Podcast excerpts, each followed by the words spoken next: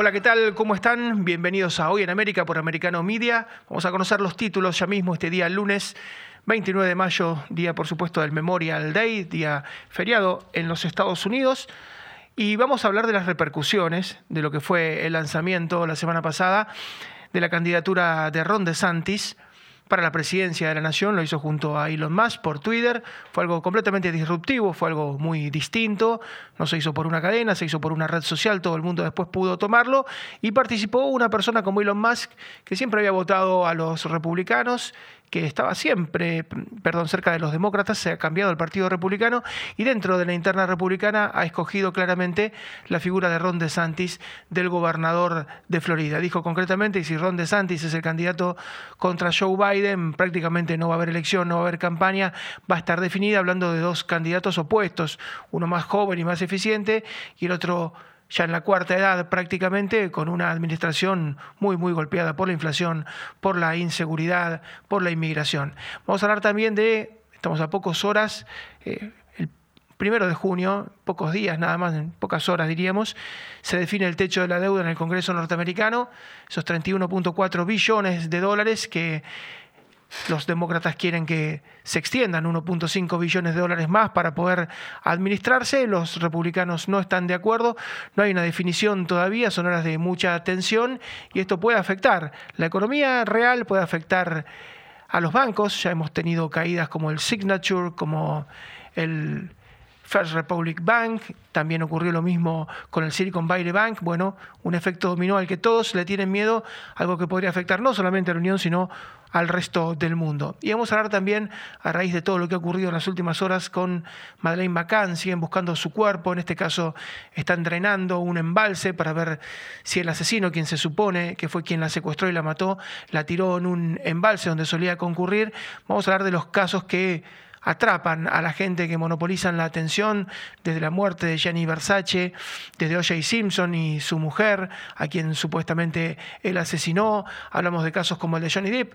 Bueno, hablamos de asesinatos o de casos policiales que por una razón o por otra monopolizan la atención de la gente, ocupan horas y horas y horas de radio, tapas de diarios, de revistas, que es lo que nos motiva a seguir como una novela todo esto. Han pasado 15 años desde lo de Maddie Nadie supone que esté viva, pero todos quieren saber qué, ocurrió con ese cuerpo. Cuando un cuerpo desaparece, se genera mucho morbo, ¿no?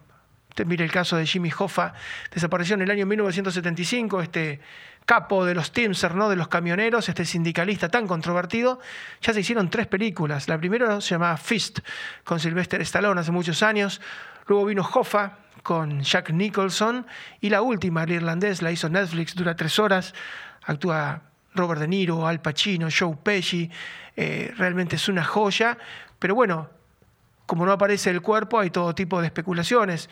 Usted quiere tomar el caso de Anastasia, la princesa ¿no? de los Romanov, de esta dinastía que fue ultimada y ejecutada por el comunismo cuando llega la Revolución Rusa en el año 1917, en octubre, bueno, nunca se encontró su cuerpo en San Petersburgo y hubo, por supuesto, durante décadas y décadas obras de teatro y películas sobre Anastasia. En el caso de Madi pasa eso y la gente no puede retirar su vista. Bueno, vamos a hablar de eso en el final del programa. Pero empezamos hablando de un tema completamente distinto, aprovechando este feriado y aprovechando el Memorial Day, para hablar sobre un poco tomar distancia de lo que ha ocurrido con San Francisco, una ciudad con alcalde demócrata, un estado con gobernación demócrata como Gary Newsom.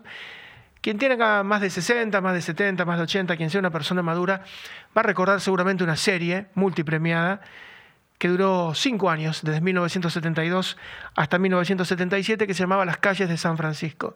Había un policía veterano, viudo, Carl Marden, un actor consagrado por entonces, que tenía más de 20, más de 30 años en la calle, que conocía todo, y hacía pareja con un joven, por entonces, Michael Douglas, apenas 28 años, hoy tiene casi 80, y era ese, juego, esa dicotomía de, bueno, el veterano que sabía un montón de cosas y el joven que tenía muchas inquietudes, recorriendo las calles de una ciudad invivible. Esto pasó hace 50 años, insisto, 1972, 1973, duró hasta el 77, fue llevada al cine. Fue una serie muy exitosa al punto que el grupo Genesis, el grupo inglés eh, de Peter Gabriel, ¿no? La nombra a la serie de San Francisco porque tiene una música muy particular en sus temas. Bueno, se paralizaba Estados Unidos y se paralizaba buena parte del mundo para verla y nadie podía creer lo que ocurría en las calles de San Francisco, una ciudad que cambió y se transformó posiblemente en la más cara de los Estados Unidos, en la más distinguida, la más señorial y también en una de las más caras del mundo. Vivir en San Francisco y es carísimo, es muy pero muy oneroso porque se trabajó mucho realmente, se logró recuperarla, se logró erradicar el delito de sus calles, se logró erradicar la drogadicción abierta, la inmigración descontrolada. Bueno, todo esto cambió y hoy los influencers salen por las calles a mostrar algo que los medios no muestran. ¿Por qué lo muestran los influencers? Bueno, porque los medios tienen hasta cierta complicidad. Estamos hablando de una ciudad donde la gente se droga en plena calle, a plena luz del día, de lunes a domingo, los siete días de la semana, donde California ya tiene el 25% de los homeless de todo el país. Lo único que alcanzan a hacer es a correrlos de lugar en lugar.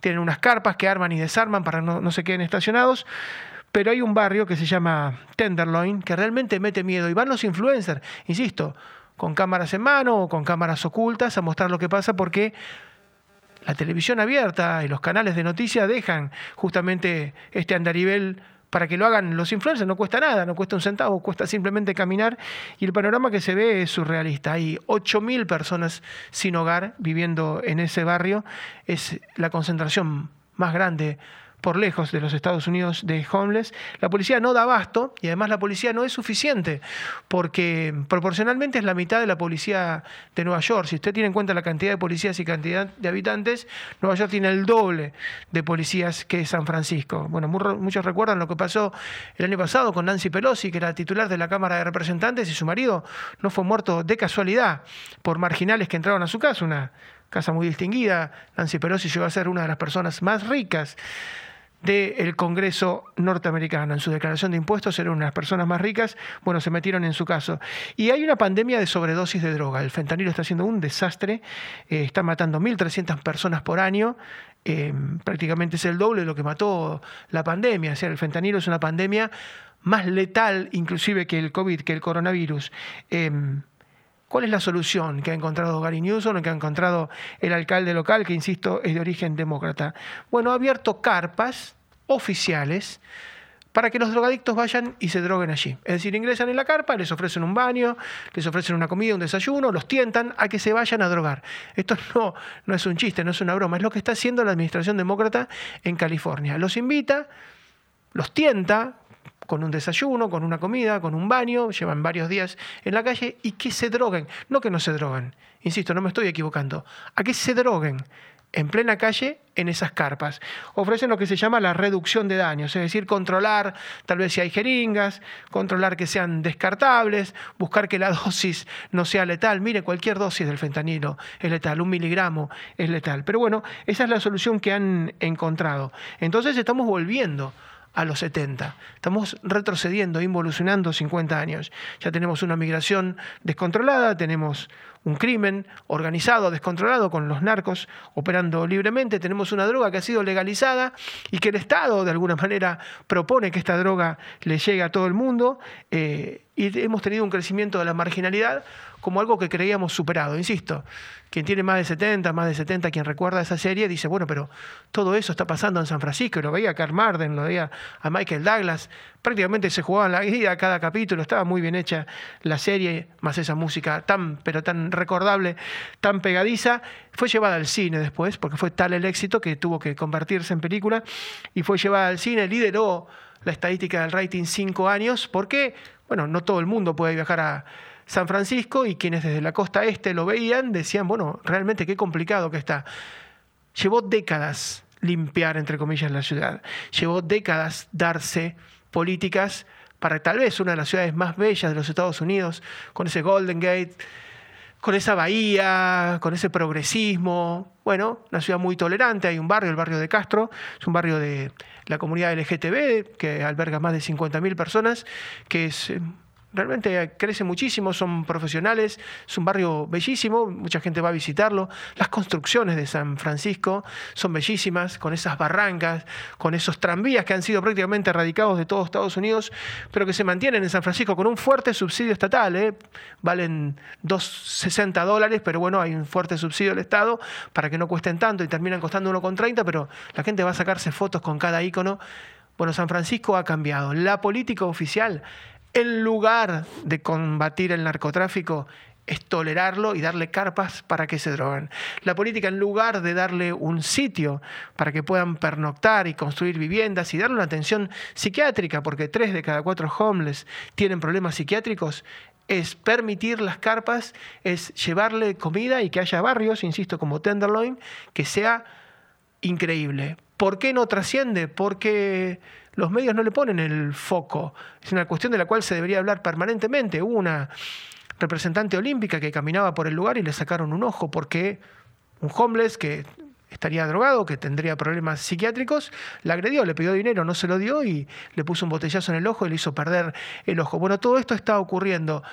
Uno entiende a los narcos, uno entiende a los drogadictos, no entiende a los gobernantes. No entiende a Gary Newsom que quiere ser nada más y nada menos que presidente de los Estados Unidos el año próximo en las presidenciales.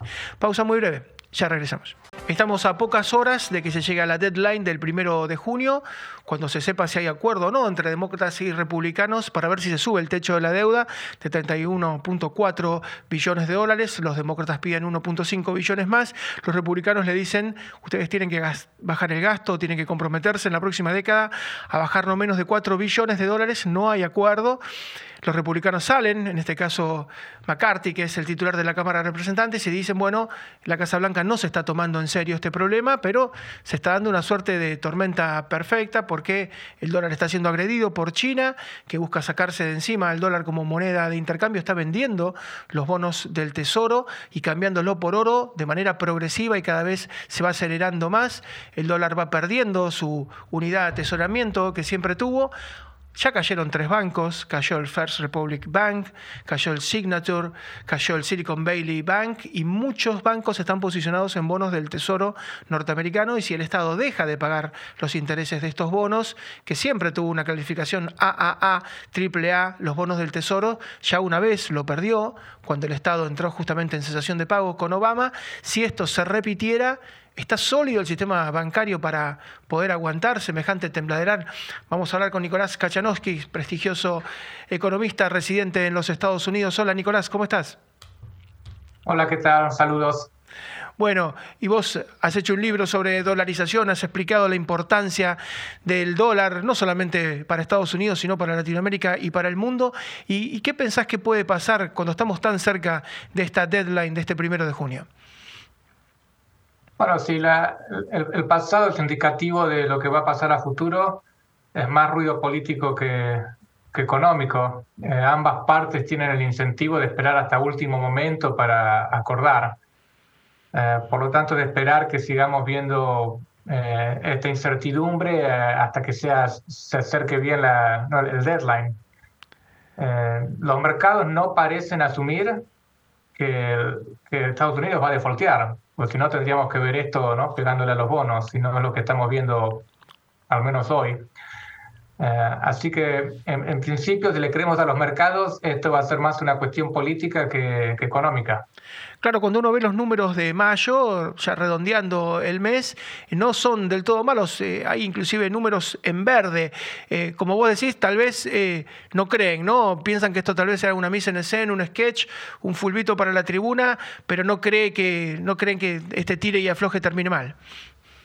Eh, no es lo que los mercados están eh, prediciendo y los mercados, eh, imagino, ¿no? Gente que trabaja todo el día de, esto, tiene una, una intuición más afinada de qué están haciendo los políticos, porque los políticos con no solo con sus palabras, sino con sus actos, le hablan a su electorado. Y, el analista está diciendo, bueno, más allá de lo que el político le dice al electorado, ¿qué va a terminar haciendo eh, al final del día? Y por ahora se da cuenta que va a haber un acuerdo.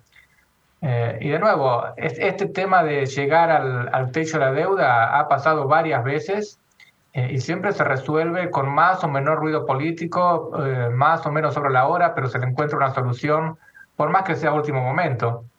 Y recordemos que cuando se habla de un eh, government shutdown, eh, que el, gobierno se queda sin presupuesto, básicamente el, problema es, es como nos pasa a nosotros, que nos quedamos sin límite en la tarjeta de crédito y no podemos seguir gastando. Entonces hay que cortar gasto en algún lado. Eh, básicamente, eh, si el gobierno llega a ese límite de deuda, que es lo que mencionaba, creo que pasó con Obama por un breve periodo de tiempo, el gobierno no puede emitir más deuda, que sería usar la tarjeta de crédito para pagar sus gastos, pero en verdad lo que no puede hacer es financiar gastos no esenciales del Estado. El Estado sigue funcionando, las cortes de justicia siguen funcionando, la policía sigue funcionando, cerrarán los parques nacionales, los museos, actividades que no son esenciales al funcionamiento del Estado. Tampoco quiere decir que se está dejando de pagar deuda necesariamente, se está dejando de emitir nueva deuda. Entonces, el, problema no es eh, necesariamente al día uno hago en default internacional. Eh, los mercados todavía están prediciendo esto, les van a encontrar una vuelta eh, y de nuevo vamos a pasar por este, por este circo político, pero se va a solucionar el problema. Es importante lo que decís, por ejemplo, para quien depende del Estado, que son millones de personas, para los veteranos, para los pasivos, ¿no? Para los jubilados, eh, ellos van a seguir cobrando, ellos no van a tener problema con sus cheques. Lo que es, lo que, es eh, que ya está presupuestado y funcionamiento esencial del Estado, no necesariamente. Yo recuerdo Obama, cuando fue el famoso shutdown, se filtró a los medios, se filtró, se le dio a los medios una foto de Obama yendo con su staff a comprarse un sándwich a, a, un kiosco a la vuelta de la Casa Blanca, pues supuestamente no había dinero para que el presidente de Estados Unidos no almuerce. Eh, eso es puesta en escena para el electorado. ¿no? Eso, eso no es un government shutdown. El Estado sigue funcionando, no es que sea un government shutdown y cometemos un crimen no pasa nada. Entonces, eh, es importante filtrar el mensaje que ambos, eh, ambos partidos políticos envían a su electorado, lo que realmente implica si hay una demora en extender el límite de deuda eh, más allá del deadline, que no recuerdo exactamente el día. Y sí, estamos a, pocas horas, primero de junio, pero el tema de los bonos, concretamente, vos decís, los intereses se seguirían pagando, tal vez no se pueda contraer nueva deuda, pero quien tiene bonos, por ejemplo, los bancos que están fuertemente posicionados con bonos del Tesoro, porque de alguna manera es un activo muy sólido y muy seguro y se refugia en los bonos, eh, esos intereses se seguirían pagando. Si ya está presupuestado, eh, se sigue pagando. El problema principalmente es el rollover de deuda que vence. En lugar de pagarse, se emite nueva deuda. Si me vence un bono del, tesoro y en lugar de capitarlo, eh, hago un rollover y emito un nuevo bono, esa es la parte que, eh, que se complica. y si eso está complicado, va a afectar al, al, precio de los bonos, a la tasa de descuento. Como bien mencionabas, en algún momento Estados Unidos perdió su calificación AAA por un periodo de tiempo pero no, los bancos, fondos de inversión, etcétera, no parecen muy preocupados por esto. Si no, tendríamos que estar viendo que, estén tratando de eh, liquidar sus posiciones en bonos del Tesoro y, no estamos viendo una corrida contra la deuda americana. No estamos viendo una tasa de descuento alta en los bonos del Tesoro. Eh, por lo tanto, la expectativa hoy es eh, esto se, se, va a arreglar. Hay, hay, más ruido para la tribuna que realmente eh, un problema insoluble. Así es, y eso que no estamos en un año político, estamos en un año impar, se votó el año pasado, se votará el año próximo, pero a pesar de eso las diferencias políticas son enormes. Eh, Nicolás, has hecho, junto con tu, tu colega, ¿no? con tu libro de la dolarización, realmente ha, sonado muchísimo y ha habido mucho ruido en muchos países latinoamericanos que plantean pasarse al dólar y, seguir sosteniendo que puede ser para esas economías altamente inflacionarias de Latinoamérica la solución, reemplazar sus monedas, en el caso de Venezuela, en el caso de Argentina, o quienes tengan el drama de haber pulverizado sus, propios, sus propias divisas, una solución es el dólar, ¿verdad? Eh, así es, el, caso de dolarización, que en resumen es cuando un país renuncia a tener moneda propia y adopta la moneda de otro país. Eh, en, nuestro caso, en el libro que mencionaba, estamos pensando para un país como Argentina, donde no encuentra solución a un muy serio problema de inflación. Y si vos tenés un problema serio de inflación que es crónico, es muy difícil eh, tener ahorro, crecer a largo plazo, eh, etcétera. Y si vos ves la performance de Argentina a nivel mundial, hace ya 80 años que es menor a la performance del promedio del mundo. Argentina se va quedando, no sé si es una carrera de auto, se va quedando atrás en las posiciones.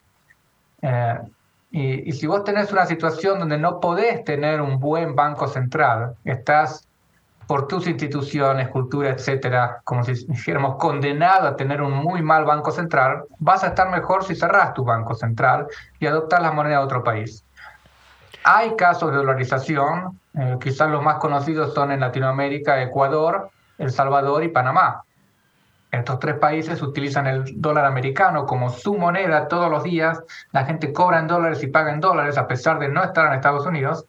Y no son países que sean conocidos por tener crisis bancarias o, estas cuestiones de problemas. Son países problemáticos, especialmente Ecuador, eh, y tienen sus, eh, ¿no? sus ciclos económicos, etcétera, pero el hecho de tener una moneda estable eh, te da una plataforma que en otras condiciones eh, no tenés y te complica aún más la situación. Y si en Argentina vos tenés una crisis económica, política, además tenés una moneda que pierde valor muy rápido, no podés ahorrar en la moneda, se te complica aún más la situación. Un país dolarizado, al menos, que no es poca cosa, ¿no? tiene estabilidad de precios, no tiene crisis cambiarias, eh, una cuestión de beneficios que son muy importantes. Nicolás, como siempre, un gran abrazo y muchísimas gracias, ¿eh? muy amable. Gracias a ustedes, saludos. Gracias, Nicolás Kachanowski, prestigioso economista que vive en Estados Unidos y planteó esto, ¿no? Eh, Rafael Correa, presidente de Ecuador, dos veces intentó sacarle a la gente pobre el dólar y devolverle otra moneda y la gente pobre se aferró al dólar y le dijo de ninguna manera, no pudo desdolarizar a Ecuador. Tampoco lo pudo hacer Panamá, tampoco lo pudo hacer El Salvador. Es un camino de ida, pero para muchos es una solución, es una especie de quimioterapia para un cáncer que hay que terminar. Es decir, ¿es buena la quimioterapia? No, es tremenda, pero peor es el cáncer. Entonces, por lo menos intentemos la quimio. Está definiendo elecciones porque mucha gente se vuelca directamente a la dolarización y escoge a los candidatos que le dicen, miren, vamos a tener dólares, vamos a tener estabilidad, después veremos cómo se organiza el resto de la sociedad y de la economía. Pausa muy breve, ya regresamos. Y la noticia de la semana pasada, sin dudas, fue el lanzamiento de Ron DeSantis para la presidencia de los Estados Unidos dentro del Partido Republicano. El gobernador de Florida lo hizo junto a Elon Musk y muchos dicen, bueno, esto es una suerte de cambio de guardia, de cambio generacional, porque tenemos un candidato joven de apenas 44 años, con los 46 intentaría ser presidente de Estados Unidos, uno de los más jóvenes, ¿no? Junto a John Fisher Kennedy, han cambiado mucho las épocas. Antes los presidentes llegaban más temprano porque, bueno, la expectativa de vida era menor, pero no, no es frecuente que alguien tan joven se lance y lo hace junto a Elon Musk, que significa el futuro, SpaceX. Tesla, Neuralink, Twitter, bueno, eh, no es menor este apoyo que le da una persona tan importante, posiblemente la más rica del mundo, un multimega millonario y poniéndose al lado de, de Ron DeSantis. Dicen, viene un cambio de época, viene un cambio de guardia, algunos dicen, se está apurando, debería esperar, debería ser o vice de Trump o quedarse otra gobernación más aquilatando experiencia en Florida. Vamos a analizarlo con nuestro columnista de todos los días lunes, Alberto Peroyo. Hola Alberto, ¿cómo estás? Bien, gracias. Un placer estar aquí con ustedes nuevamente. ¿Y es un cambio de guardia, te parece, o es riesgoso lo de DeSantis? Eh, mire, ah, se acabó la especulación, se lanza, no se lanza, se lanzó. El gobernador DeSantis es un experto en apostarle a ciertas cosas y es intrépido. Y efectivamente le apostó a Twitter porque no es un lanzamiento regular que generalmente en la política se hace como agarró la sala, agarró el podio, lleno con mi gente y miren qué casualidad, hoy me lanzo. En cambio lo hace de una forma inadvertida, cuando, cuando, cuando lo hizo, lo hizo hablando con, con Elon Musk, como bien dijiste, es uno de los hombres más ricos, creo que la primera posición se la sopló Arnaud del grupo Louis Vuitton Hennessy, la gente evidentemente le gusta estar elegante y sobre SpaceX, SpaceX y el carro eléctrico ya como que casi está pasando de moda. Pero lo que sí le quiero decir, Elon Musk, que es un duro y que puso la plataforma Twitter a valer nuevamente, yo creo que el gobernador se la está jugando en ese sentido de haber hecho eso para evitar una presencia muy fuerte en los medios que obviamente en el momento en que se lanzó, ya como ven, tienen un target en la espalda y ya le van a empezar a dar duro. Él estuvo muy comedido, no quiere o no quería, siempre lo dijo, atacar a Trump ¿ok? Porque dice, yo no me dedico a atacar a los demás republicanos. Lo que pasa es que cuando uno está en la arena y salen los tigres, este, es una cosa bastante complicada. Repito, como bien dijiste, es un hombre joven, es un hombre preparado, es un hombre graduado. El gobernador es un hombre que tiene una cartilla impecable, tiene una esposa muy bonita que es su confidente y su asesor principal. Eso une a la familia en los valores conservadores que se están perdiendo tanto en estos días. Este tiene niños pequeños, por lo tanto nadie podría atacar a los a los niños o los niños es muy difícil que se metan en algún problema que le pueda repercutir al padre. ¿Ok? Y Trump lo ataca sobre el hecho de la lealtad, donde evidentemente le dije, es gobernador gracias a mí. Es cierto, porque cuando el gobernador se lanzó, no tenía los números. En aquel entonces tenía un estado en contra y en el momento en que Trump le dio su apoyo, en cuestión de 48 horas, se dispararon los números de una manera donde logró ser gobernador. Pero también hay que recordarle a Trump que el hombre entró en un estado que era netamente demócrata, empezó a cambiar los números porque tiene una cartilla impecable y logró hacer cosas. ¿ok? Ustedes se acuerdan cuál era la alternativa a DeSantis, este señor demócrata eh, que lo habían presentado como alguien joven, eh, eh, era una persona de color, etcétera, etcétera, que no tiene nada que ver la piel, pero políticamente ayuda. Y llegó un momento donde lo encontraron en, en un hotel tirado en el piso con sobredosis de, de licor, de droga, eh, y con un, escort masculino pagado, trató de hacerlo pasar como un amante, un amigo, el otro aclaró muy bien que no era nada por el estilo, y eso fue un desastre. Pintado fuera de eso, hoy Florida es el estado que es, no hay duda, gracias a DeSantis y su equipo republicano, que allá arriba lo ha hecho muy bien, han fortificado la policía, el crimen está bajo, estamos de número uno en turismo y la gente se está mudando en cantidades impresionantes. Ahora, ¿qué pasa con DeSantis? Por ejemplo, tratando de que el Estado y por tenerlo defender de los recontravalores que está perdiendo, por ejemplo, Disney se puso en una pelea billonaria contra una plataforma, porque la podemos llamar plataforma Disney, pues la gente piensa nada más en Mickey Mouse, pero eso es enorme y el hombre ha dado la talla. Entonces, un estilo peleador conservador que no tiene pelos en la lengua y es más político que Trump. Trump no es político, Trump tiene su estilo, hace las cosas fuera de lugar también, a veces un poquito su propio enemigo en ciertas cosas, pero está siendo reivindicado porque decían que era un mentiroso y como ustedes verán con el Durham Report y los mismos Twitter files de de Elon Musk, que también le tiene simpatía al presidente, se aclaró todo y nosotros, cuando digo nosotros, los conspiradores teóricos, como dijo Elon Musk, debido a todos estos escándalos que nos dieron la razón y nos dan la razón hoy, ok, estamos 14 a 0 porque no hemos fallado una. Entonces lo que la gente decía es mentira, este, resulta que es verdad. Trump es un mentiroso, no le logramos encontrar ninguna mentira porque decía la verdad y al final, si ustedes analizan a largo rasgo, es irónico lo que está pasando, porque debería ser Trump el que está sentado en la presidencia y no el tipo equivocado como lo es Biden, independientemente de su cartilla trágica, de por dónde está bajando Estados Unidos y cómo se está de verdad depotenciando Estados Unidos, lo vemos a nivel internacional. El gobernador tiene un muy buen chance. Hay, hay, algo, hay algo que todos recordamos allá en la década del 80, cuando Coca-Cola enfrenta a Pepsi, se arma esa guerra, ¿no? Tremenda y todo el mundo tomaba partido. Y cuando arrancaron tenían el 50% del mercado y en pocos años tenían el 75% del mercado.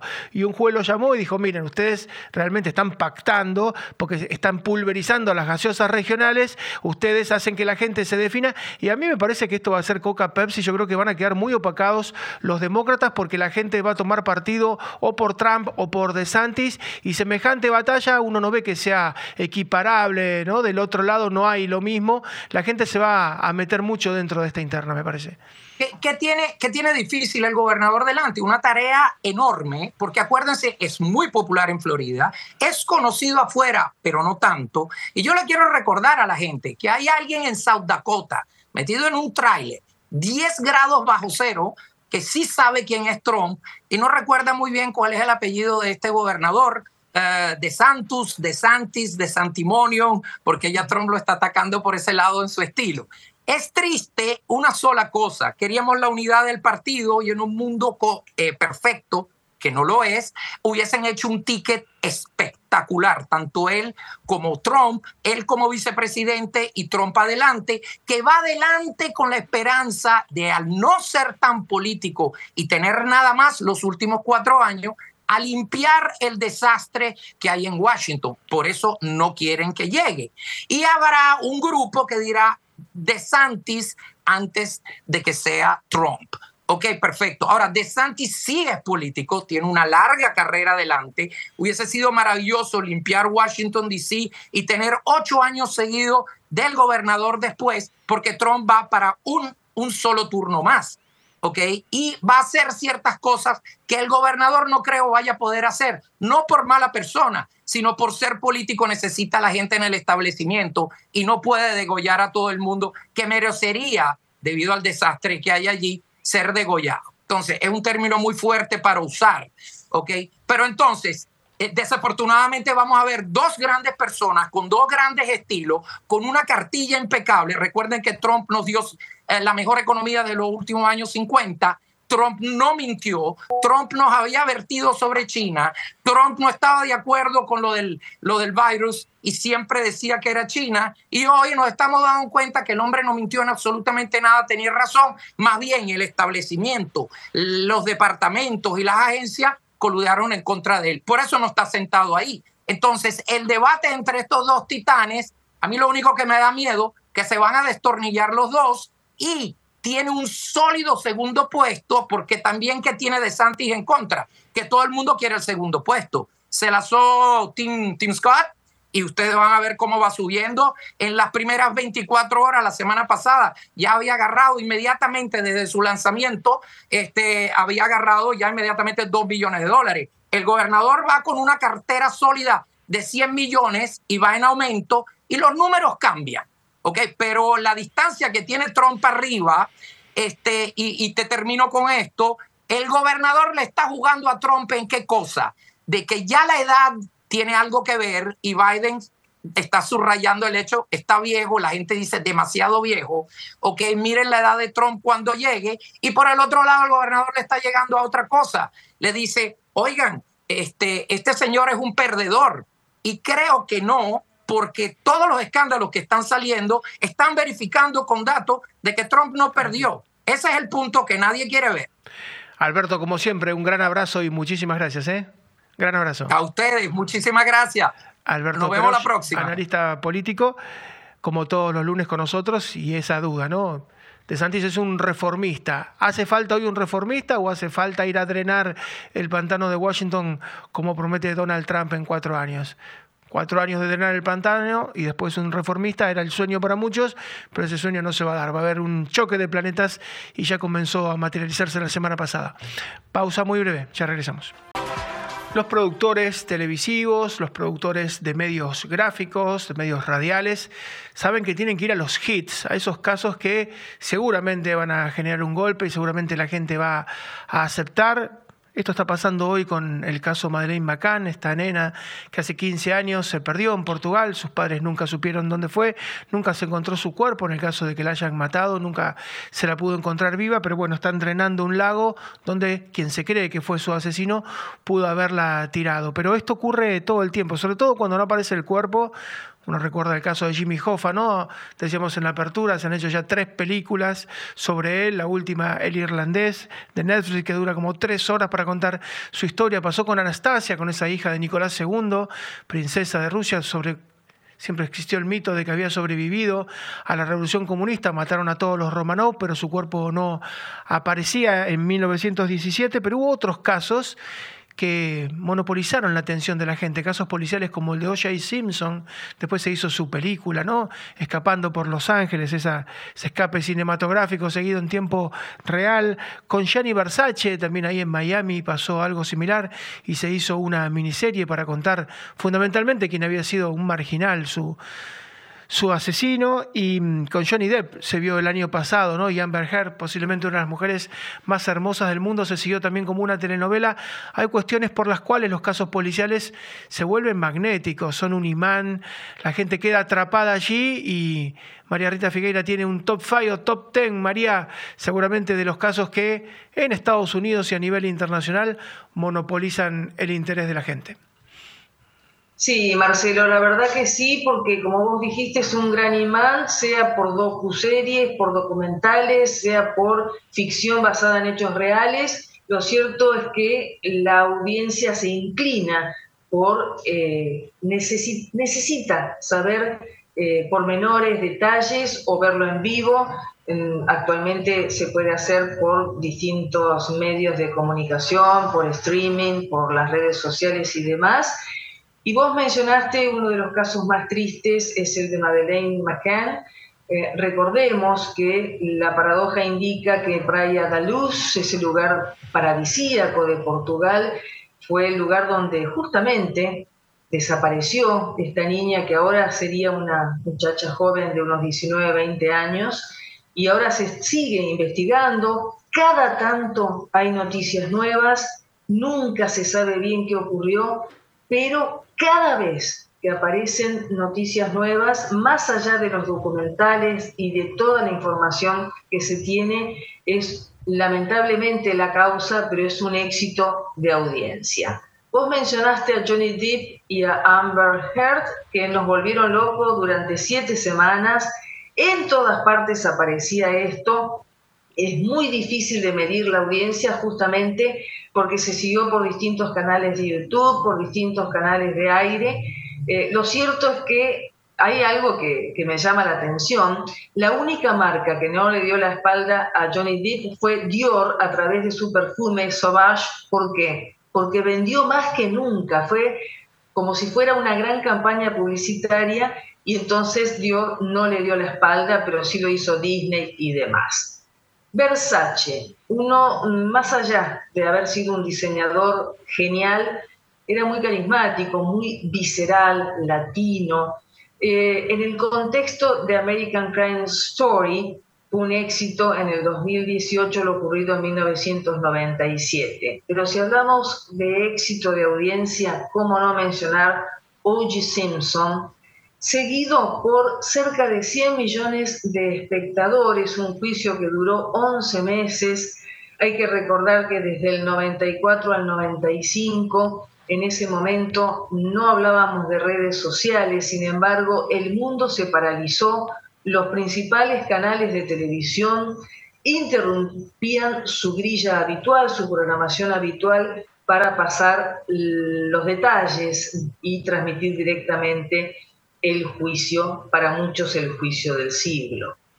Derek Chauvin, la comunidad de Minneapolis, en Minnesota, eh, pudo ver por primera vez en ese estado el juicio, seguido por también distintos canales, eh, por ejemplo, Kurt TV, eh, TV, tres cámaras de televisión, una que directamente mencionaba y seguía al acusado eh, así que lo que ocurrió con el eh, asesino de George Floyd fue absolutamente televisado. Ted Bundy, en su momento, uno de los casos más horrorosos porque era una belleza de hombre, era carismático, acusado de matar a más de 30 mujeres y muchísimas más se calcula. Eh, fue seguido por 250 periodistas acreditados de todo el mundo, eh, llegaron a la Corte de Miami en 1979, así que imagínense todo lo que repercutió. William Kennedy Smith, un caso también muy conocido, sobrino de John Fitzgerald Kennedy, de Bobby Kennedy y del senador Ted Kennedy, hijo de una de las hermanas de ellos. William Kennedy Smith fue acusado eh, tenía unos 31 años, acusado de violación por parte de una mujer. Todo indica que fue consensuada esa relación, que sí, ellos habían tenido un encuentro, pero eh, aparentemente la confundió de nombre durante sus relaciones sexuales y ella en venganza lo acusó, fue absuelto y fue seguido también por millones de personas y un caso emblemático por la notoriedad del acusado. Rodney King, en 1992, un taxista, Rodney King, fue perseguido por la policía, eh, bueno, eh, recibió una brutal golpiza y el juicio fue absolutamente exitoso en audiencia, cuando digo esto lo digo con todo pesar, eh, y ante la absolución de los implicados hubo una represalia por parte de la gente con dos mil heridos, bueno, una, este, una consecuencia realmente espantosa. Con Rod Murray, ¿cómo no seguir el juicio al médico acusado de homicidio culposo de Michael Jackson. Imagínense la cantidad, los millones de personas que siguieron sobre todo el veredicto porque, se, se trataba de, entre comillas, el asesino, el responsable de la muerte, nada más y nada menos que de Michael Jackson, estuvo dos años en prisión, no puede ejercer más. Y Case Anthony, eh, fue el caso de una mujer que eh, acusada de matar a su niña de dos años, para muchos la madre más odiada de los Estados Unidos, y acá, más allá que fue absuelta, sí fue acusada de haber mentido eh, y de haber obstaculizado a la justicia, pero no de haber asesinado a su niñita de dos años, más allá de lo cruento, acá se metió muchísimo la intervención de las redes sociales, porque cuando nosotros hablamos de casos que a la gente le interesan, hubo una época donde se medía solamente por la audiencia televisiva. Después, cada uno empezó con, mm, como dije en un comienzo, documentales, series distintas, ficción basada en hechos reales, pero también empiezan a involucrarse las redes sociales y nunca se sabe cuánto pueden influenciar en los jurados. O sea que eh, son temas muy delicados, pero lo cierto, haciendo un resumen y quedan muchos más, lo cierto es que es una fábrica de audiencia, es un imán impresionante eh, cómo atrae, más allá de los canales especializados justamente en crímenes reales, que hay muchísimos programas en muchísimos canales diferentes. Así es, y pasa el tiempo y las plataformas ahora vuelven sobre eso. Fíjate, lo más visto una de las series más vistas en Netflix es Jeffrey Dahmer, ese asesino de Milwaukee, ¿no? Que mató casi 20 personas, casi todos afroamericanos, y realmente fue tremendo. Después, como no hay pena de muerte en Milwaukee,